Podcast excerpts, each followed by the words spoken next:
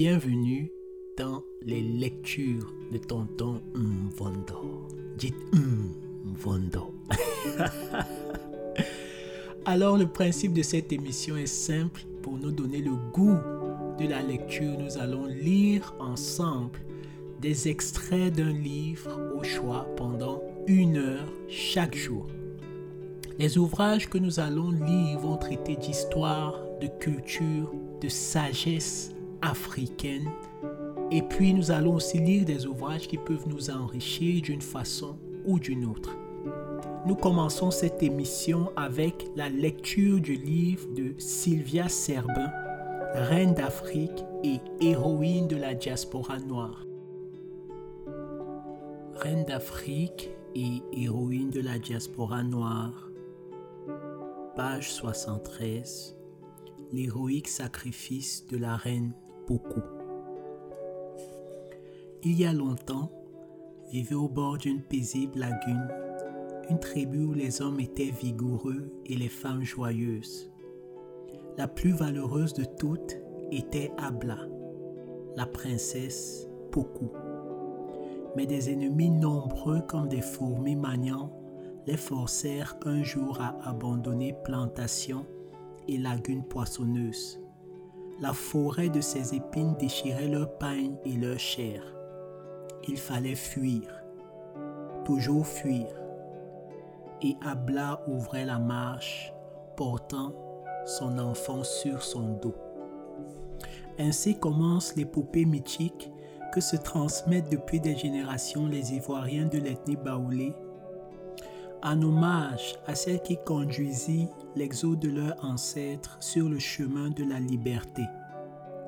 La princesse Poku est née au début du XVIIIe siècle à l'ombre d'un illustre parent, son grand-oncle, le vénéré Osaï Tutu, fondateur de la puissante confédération Ashanti, originaire du Ghana. C'était un peuple de riches cultivateurs et d'artisans réputés qui excellaient dans le travail de l'or et du bronze ainsi que dans la fabrication de meubles sculptés en ébène. Avant son unification, la région vivait une instabilité chronique due aux antagonismes opposant des groupes culturels différents ou des cités-États détentrices de ressources convoitées les armées s'entrechoquaient régulièrement à la suite de tensions politiques ou de différences stratégiques. La palette était donc lâche entre les conflits dynastiques entraînant le départ de ceux qui s'estimaient lésés, les luttes pour le contrôle des mines d'or ou encore les tentatives de mainmise d'un clan au détriment d'un autre sur les circuits commerciaux de la cola. L'embrasement pouvait aussi venir de la volonté de certaines chefferies de s'affranchir d'une suggestion trop despotique. D'autres encore manifestaient par le recours aux armes leur refus de s'acquitter des lourds tributs annuels exigés par une tutelle trop vorace. En outre, favorisés par ce climat de trouble, les chasses à l'homme entre groupes adverses se multipliaient pour alimenter le trafic négrier contrôlé par les Européens. Une insécurité permanente donc, qui donna lieu à d'importants mouvements de dispersion de populations civiles qui, harcelées de toutes parts, fuyaient en quête d'une nouvelle terre d'asile représentant leur ultime espoir de survie. Empereur charismatique, Osa et Tutu mit fin au désordre en unifiant les turbulents roitelets à Caen qui durent s'incliner devant sa supériorité. Grâce à la vente d'or comptoir européen installé sur la banque côtière du pays, il s'était doté d'une puissance de feu moderne qui allait lui permettre de faire entendre raison à ses voisins. Proclamé premier roi du pays à Chantilly, aidé en cela du mythe du héros fondateur construit autour de sa personne, ce grand bâtisseur imprima un remarquable essor à son empire. Il pacifiait également la riche région de Kumasi, une capitale objet de toutes les convoitises, située à la convergence des routes commerciales reliant la côte aux zones de l'intérieur. Maintenir l'intégrité d'un ensemble aussi prospère exigeait, en sans doute, de vigoureuses expéditions militaires contre les Ovchinés qui s'entêtaient à vouloir ébranler la prééminence de la Chanti. Vers 1720, Osai Tutu fut victime d'une embuscade tendue par la tribu des Hakim voisins, alliés un jour, rebelles le lendemain. La règle de succession matrilinéaire s'appliqua donc en vertu de la tradition Akan qui favorise la transmission de l'héritage aux enfants de sexe masculin des sœurs ou nièces du défunt. Son neveu utérin, Opoku Ware, frère aîné de Poku, lui succéda. Le nouveau roi était loin d'avoir l'autorité d'Osai Tutu. Pendant la trentaine d'années qu'il exerça le pouvoir, il eut bien du mal à contenir les révoltes qui s'allumaient un peu partout dans le royaume. Il semblait dès lors évident que l'unité de la Chantilly ne résisterait pas longtemps à la disparition de son fondateur. Et c'est ainsi qu'en 1749, à la mort de Ware, une querelle de succession opposant le jeune frère du roi défunt, héritier désigné, à un de ses oncles, mit le pays à feu et à sang. L'oncle Koussi Obodum, un homme dans la force de l'âge, venait d'une branche latérale de la famille régnante.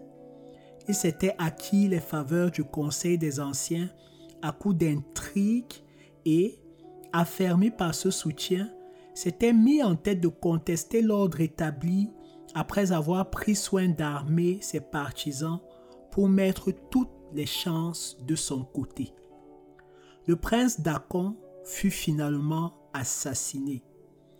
Atterré par la lutte fratricide qui déchirait Kumasi, la princesse Poku comprit aussitôt quel sort attendait le clan de son malheureux frère.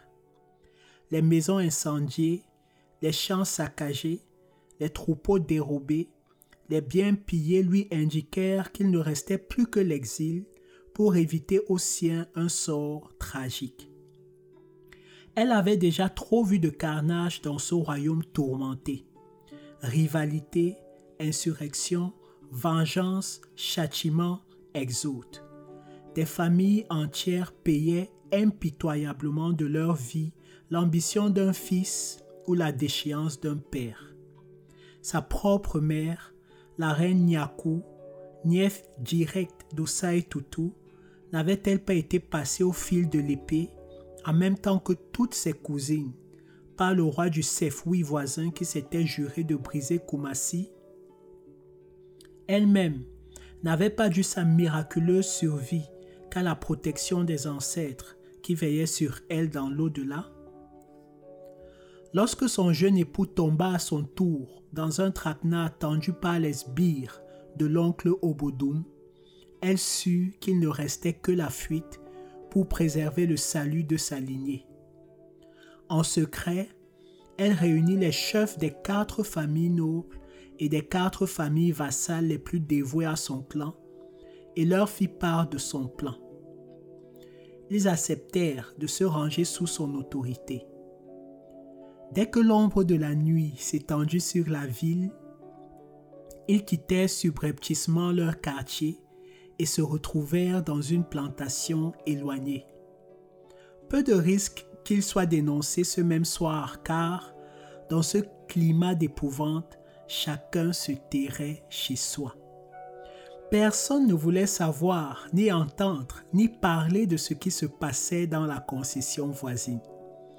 Lorsque tous ces partisans furent regroupés, la colonne qui comptait une bonne centaine d'hommes, de femmes et d'enfants ainsi que des serviteurs et une escouade de fidèles soldats, s'ébranla en direction du nord-ouest sous la conduite de la princesse. Ployant sous des ballots hâtivement emplis de vivres et de trésors ancestraux, les fugitifs entamèrent une longue marche vers l'inconnu. Hébétés par des nuits sans sommeil, ils entraient dans la brousse chasser par les insectes et les moustiques vecteurs de mort qui pullulaient en cette saison des pluies. ils avançaient à perdre haleine, pétrissant de leurs pieds nus un humus épais et répugnant qui leur emprisonnait les chevilles. Surtout ne pas ralentir le pas afin de conserver l'avance acquise sur l'ennemi. À mesure de leur progression, de nouveaux fugitifs venaient grossir leur rang. Ceux qui croisaient leur funeste route jugeaient, en effet, plus sages d'abandonner leur village plutôt que d'essuyer les sanglantes représailles de l'armée pour avoir manifesté quelque hospitalité aux gens de Poku. À peine faisait-il halte d'un campement de fortune pour reprendre des forces et traquer un peu de gibier.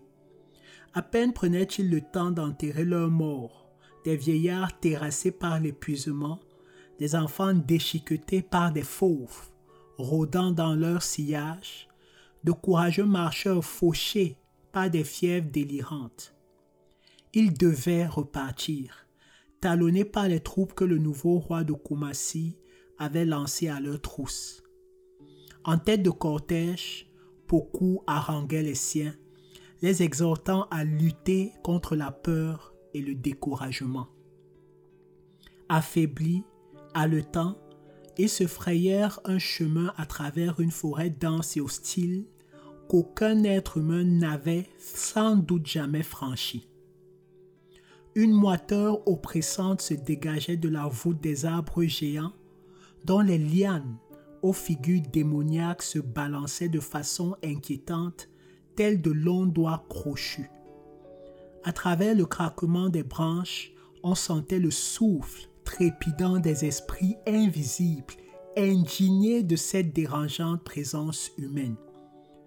Eux-mêmes terrifiés, les adultes ne trouvaient pas les mots apaisants qui auraient pu calmer l'épouvante des enfants.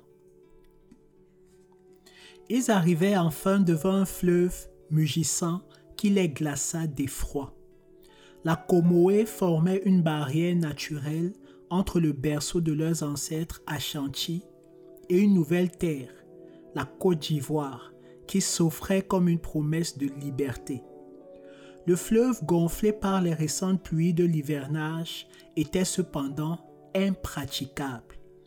Sous la violence des courants, les pirogues de pêcheurs amarrées à des troncs se brisaient comme des fétus de paille. Quelques cases avaient même été aspirées par les flots bouillonnants semant la désolation dans les villages environnants. Toute traversée à gué était impossible. Or, l'ennemi était là, proche, annoncé par l'écho des tam-tams parleurs. Sur la berge, des caïmans se reposaient, gueules benoîtement ouvertes au soleil. Au bord de l'eau, s'ébêtait bruyamment un groupe d'hippopotames soufflant de volumineux jets d'eau dominant par à coup les bruits de la forêt, les cris perçants des charognards en faction sur la cime des arbres pénétraient les marcheurs jusqu'à la moelle des eaux. Un monde aussi inhospitalier ne pouvait que représenter un mauvais présage pour ces cultivateurs et forgerons à chantier, plus familiers de vastes clairières et d'exubérantes savanes. Cette terrifiante masse d'eau annonçait-elle leur sépulture? Beaucoup s'avança au bord du fleuve en furie qui charriait d'immenses troncs d'arbres dans un bruit d'enfer. Elle leva les bras vers le ciel. Signe d'impuissance, de supplication, chacun y vit ce qu'il voulait. Elle se tourna ensuite vers son devin, le gardien des traditions sacrées, et lui ordonna de consulter les oracles. Que pouvons-nous faire pour échapper aux ennemis qui nous pourchassent? Dis-nous ce que demande le génie du fleuve pour nous laisser passer. Veut-il des noix de cola, des libations d'huile et de vin, de palme? Combien de poulets exige-t-il en sacrifice? Un, cent et des bœufs, trente, quarante bœufs? Le vieil homme, du nom de Nancy, écouta sans maudire. Puis il hocha la tête.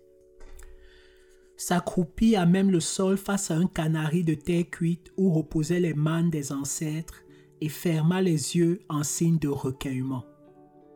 Un silence total, troublé par les sinistres échos de la nature, avait saisi les rangs compacts qui faisaient maintenant corps autour de la princesse, comme pour lui exprimer qu'elle représentait leur ultime rempart. Personne n'osait prononcer un mot. Gare à celui qui oserait troubler le dialogue secret engagé entre l'homme de foi et les forces occultes. Les mères accrochèrent leurs bambins à leur sein pour prévenir toute pleurnicherie. Les pères, à l'unisson, vinrent clore de leurs mains jointes les bouches des petits curieux pour refouler tout questionnement. L'angoisse leur tenaillait les tripes chaque minute les rapprochait des fusils et des lances empoisonnées de leurs poursuivants. Ce n'était certes pas le moment de se faire remarquer du sort qui, sans doute, cherchait à l'instant même une victime expiatoire. C'est alors que la voix du sorcier s'éleva, empreinte d'une gravité inhabituelle. Reine, parla-t-il, le génie de ce fleuve est irrité il ne s'apaisera que lorsque nous lui aurons donné en offrande ce que nous avons de plus cher. Ainsi avait-il interprété la réponse des ancêtres. Les femmes dénouèrent aussitôt les pagnes contenant les parures d'or et d'ivoire des fameux bijoutiers à Chantilly. Les hommes déverrouillèrent les coffres de bois sculptés qui recelaient des trésors inaliénables mais le sorcier secoua la tête avec dénégation et repoussa ses offrandes du pied. Non, ce que nous avons de plus cher, ce à quoi nous tenons le plus, clama-t-il, ce sont nos fils. Les mères frémirent. Pourtant, les femmes achanties savaient qu'en certaines circonstances, les dieux pouvaient exiger la mort d'un enfant de l'éducation et des valeurs transmises par leur mère et leur grand-mère, elles avaient tout appris qu'il n'était permis ni de se révolter, ni de pleurer l'enfance sacrificielle, sous peine de voir la colère des dieux s'abattre sur la tribu entière. Lorsque les esprits des ancêtres parlaient par la bouche du sorcier, quel recours restait-il aux mortels? Ils le savaient tous. Pourtant, pas un volontaire ne se désigna dans la foule pétrifiée.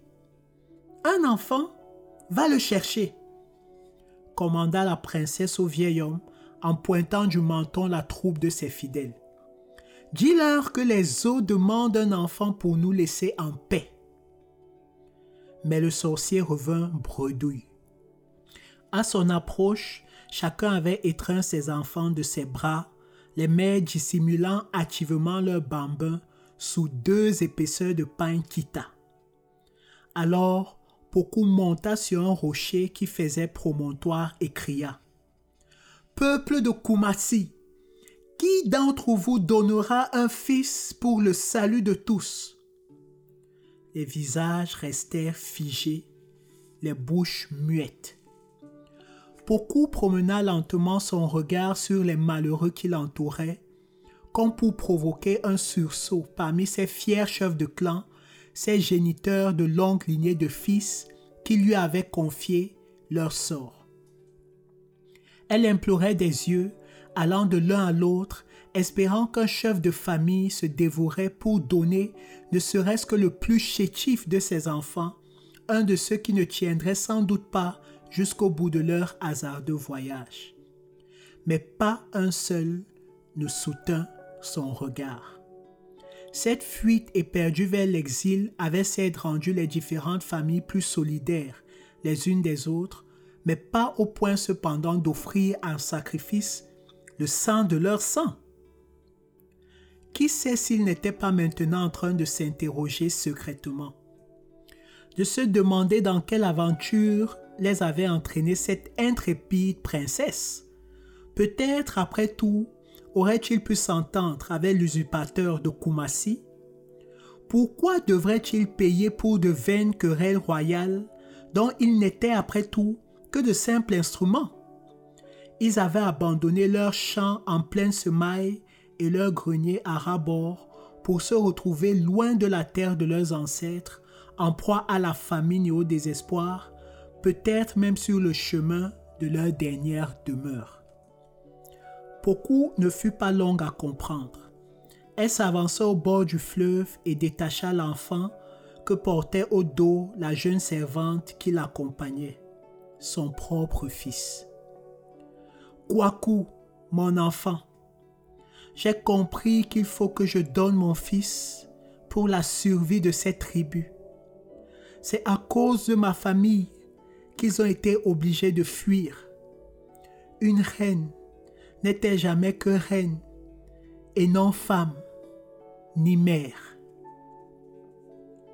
Son esprit s'attarda un instant sur ces longues années d'accablement durant lesquelles son ventre était resté vide, sur ses compagnons dont il avait fallu se séparer parce que leur semence ne l'avait pas rendu fertile, sur les humiliations ressenties quand s'élevait à son approche des murmures réprobateurs évoquant, elle le devinait, la probable malédiction liée à sa stérilité.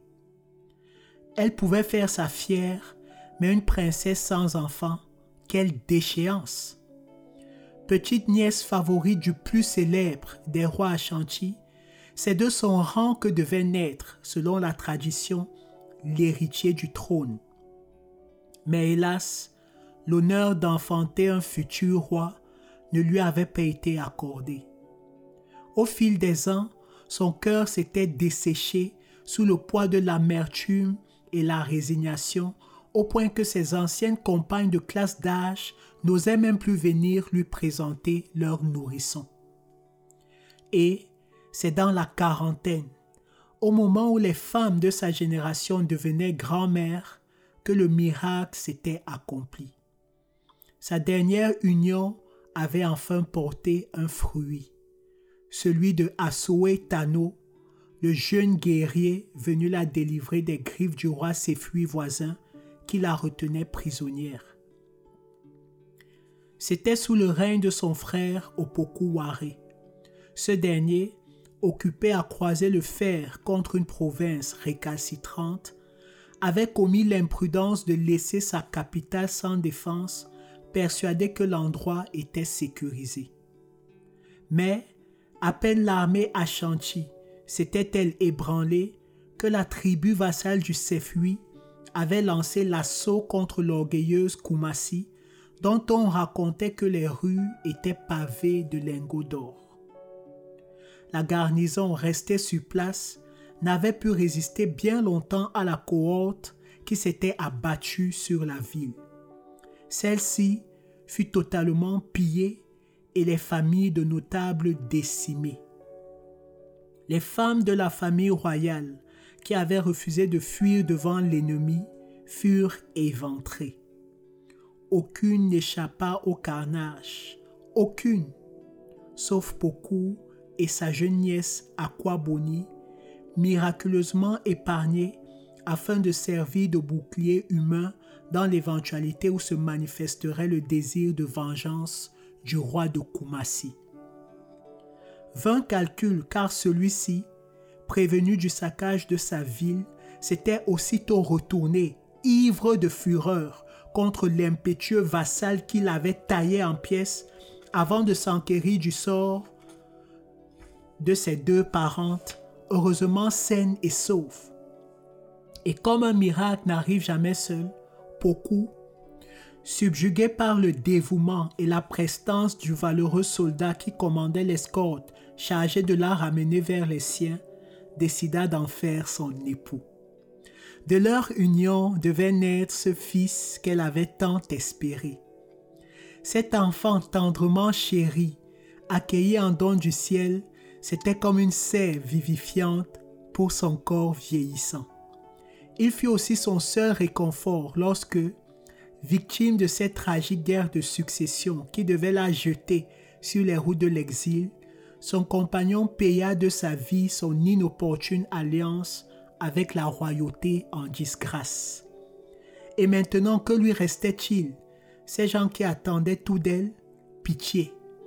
Ce petit être gazouillant n'avait pas trois ans. Pitié. Une imploration intérieure que personne n'entendit. Pas plus qu'on ne vit sur son visage, qui ne trahissait que peu d'émotion, l'expression de l'indicible douleur qui fracassait le cœur et lui broyait les entrailles. Retrouver sa respiration, se dégager de l'étau que lui enserrait le souffle. N'ont-ils donc aucune compassion pour exiger d'une malheureuse veuve qu'elle sacrifie son unique enfant? Beaucoup repoussa doucement la jeune servante en pleurs qui s'accrochait à l'enfant. Elle partageait si profondément la détresse de sa maîtresse. La princesse éleva son fils au-dessus d'elle, comme pour le contempler une dernière fois. Elle le fit glisser contre sa poitrine, qui n'était pas encore tarie, le couvrit de quelques bijoux étalés çà et là, caressa de ses doigts les plis du petit cou potelé, glissa tendrement la main sur les bras et les petites jambes vigoureuses, puis, détournant brusquement la tête, elle le posa brutalement entre les bras du sorcier qui, par respect, n'avait pas osé interrompre ce poignant moment d'amour. Elle ne se retourna pas davantage lorsque ce dernier, après de rapides libations sur le corps de l'enfant et quelques prières à la gloire des ancêtres, monta sur le promontoire et précipita le bébé dans les flots sous une immense clameur de contrition. Les bruits de la forêt se firent soudain moins inquiétants. Comme par enchantement, les eaux de la Comoé s'apaisèrent et quelques instants plus tard, la colonne de l'Exode put passer. Par quel miracle? On ne sait trop. Selon certaines traditions orales, un immense fromager situé sur la rive opposée du fleuve avait courbé son tronc entre les deux berges pour offrir un pont aux gens de Poku. L'arbre s'était-il en réalité rompu sur un passage plus praticable pour faire passerelle entre les deux rives? Avait-il ensuite été poussé à l'eau après que tous l'eussent franchi? D'autres récits donnent un caractère nettement plus magique à cette traversée mythique. Ils rapportent que des hippopotames qui se baignaient dans le fleuve vinrent docilement se ranger flanc contre flanc entre les deux berges, offrant leur dos luisant aux mille pieds de la tribu en fuite. Lorsque le dernier des exilés eut enfin gagné l'autre rive, on dit que le fromager se redressa d'un coup et que le fleuve reprit son bouillonnement furieux, stoppant la course des poursuivants ébahis face à l'inexplicable. Déjà oublieux du drame qui venait de se jouer, les fugitifs saluèrent d'une explosion de liesse leur incroyable victoire. Mais, lorsque désignant cette nouvelle terre, les dignitaires demandèrent à Poku, que son sacrifice élevait désormais au rang de reine, de baptiser son nouveau royaume. Celle-ci ne put que murmurer dans un sanglot Bas ou lit, ce qui veut dire l'enfant est mort.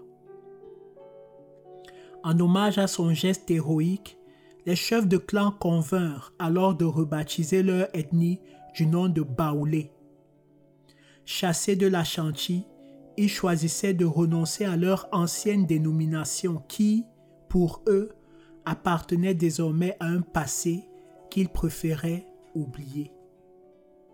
Pour marquer la renaissance symbolique du peuple à Caen sur cette terre de liberté, beaucoup décida de donner de nouveaux noms au clan qui l'avait accompagné. Un cérémonial où la parabole commandait la parole. Elle commença par les familles vassales.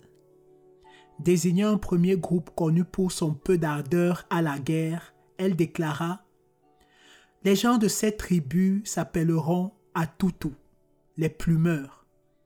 Désormais, ce sont eux qui plumeront mes poulets. Vous autres, lança-t-elle à l'adresse d'une autre colonne avachie par l'épuisement, vous qui avez mal aux pieds, d'avoir tant marché et qui boitez comme si vous aviez des vers de Guinée dans les jambes, on vous surnommera Gbang, les vers de Guinée. Et vous qui allez tout dépenailler et dénuder, et qui allumez sans cesse du feu pour vous réchauffer, votre nom sera Nanafoué. Enfin, les Agba, reconnaissables au pain tissé en fibres d'écorce d'Agbaon, dont ils se vêtaient, furent choisis pour relancer les premières plantations de manioc de la communauté et organiser l'activité agricole. S'avançant ensuite vers les familles nobles, elle leur annonça à tour de rôle Vous, mes vaillants soldats, je vous nomme Nzipli, ceux qui savent se battre. Et vous qui êtes mon bras droit sur lequel je me suis appuyé pour organiser notre résistance et notre exode, vous serez les farfoués, les gens de la droite. Pointant un troisième groupe, elle poursuivit. Quant à ceux-là, ils se mettent toujours à parler tous ensemble. On dirait qu'ils vont en venir aux mains. On les appellera Sahar, comme le gingembre, parce que leur caractère est chaud comme la saveur du gingembre. Rejoignant enfin les membres de son clan, ceux d'obédience royale, elle lança à la cantonade. Ces gens, par tradition, sont désignés à la tête du pays. Aussi, je leur donne le nom de Walebo, en souvenir de ce Wale, le grand arbre sous lequel nous nous sommes rassemblés après la traversée du fleuve en furie. Cette formalité, apparentée à une redistribution des rôles sociaux dans un nouvel environnement, préluda à la dispersion des tribus baoulées qui s'émiettèrent en sous-groupes pour faire souche dans différentes régions. Après avoir sillonné le pays à la recherche de terres fertiles, quelques-uns d'entre eux repoussèrent des populations autochtones comme les Sénoufos et les Gourous pour occuper le centre de la Côte d'Ivoire. Ils créèrent un important noyau de peuplement dans la région de Boaké. D'autres essaimèrent dans le reste du pays, tandis que le gros de la troupe, resté sous le commandement de Poku, poussa vers le bassin du fleuve Bandama, où ils se trouvèrent un territoire bien arrosé et riche en minerais d'or. Pour ces forgerons Ashanti, la symbolique était évidente. Ils décidèrent de s'y fixer en commençant par construire la paillote de la reine. Puis les clans délimitèrent leurs possessions, montèrent leurs cases et créèrent peu à peu des embryons de nouveaux villages. Lorsque tout le monde fut installé, vint le moment de rendre hommage aux ancêtres et d'implorer leur bénédiction pour ce nouveau foyer. En reconnaissance de l'abnégation hors du commun dont elle avait fait preuve, les chefs de famille décidèrent que le premier acte social de leur communauté serait la célébration des funérailles de l'enfant de Poku. Et c'est ainsi que le berceau du peuple baoulé reçut le nom de Sakasu, c'est-à-dire le lieu des funérailles. Perpétuellement évoqué, honoré, raconté, chanté, ce sacrifice fit de Poku la femme la plus glorifiée de la région. Des contrées les plus éloignées, les Baoulés se déplaçaient pour venir rendre hommage à leur reine si magnanime. Celle-ci, bien qu'accablée par cette perte cruelle, n'en accomplit pas moins sa tâche avec dignité. Au cours de son long règne, elle fit preuve d'une grande sagesse dans l'administration de son peuple. Elle réorganisa la vie sociale pour l'adapter à leur nouvelle vie, en conservant toutefois le mode hiérarchisé de la société Akan, ainsi que les règles traditionnelles de droit et de succession. Elle se consacra beaucoup aussi au développement de l'agriculture. Les travaux agricoles s'effectuaient sous son contrôle et, à chaque récolte, elle veillait à ce que les cultivateurs prélèvent une part de leur production qui était ensuite stockée dans des greniers communautaires en prévision des périodes de soudure. Poku s'éteignit vers 1760 dans un village proche de Sakasu et son geste est resté à la postérité. Sa nièce Aquaboni, qu'il avait suivie dans l'exode, lui succéda. Elle était de tempérament plutôt guerrier et sous sa conduite, plusieurs tribus baoulées poursuivirent leur expansion dans le reste du pays.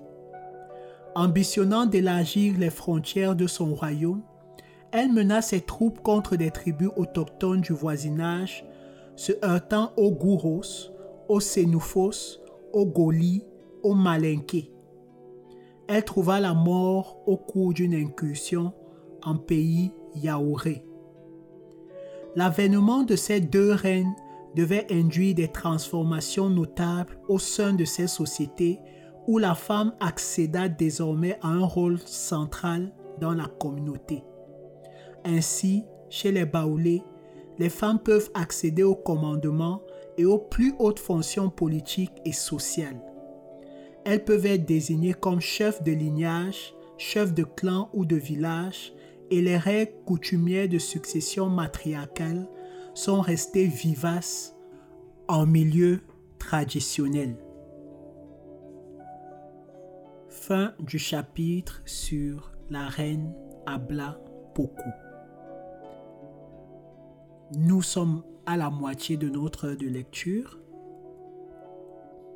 Alors je vous propose de continuer demain avec une autre histoire, celle de Tassin Ambé.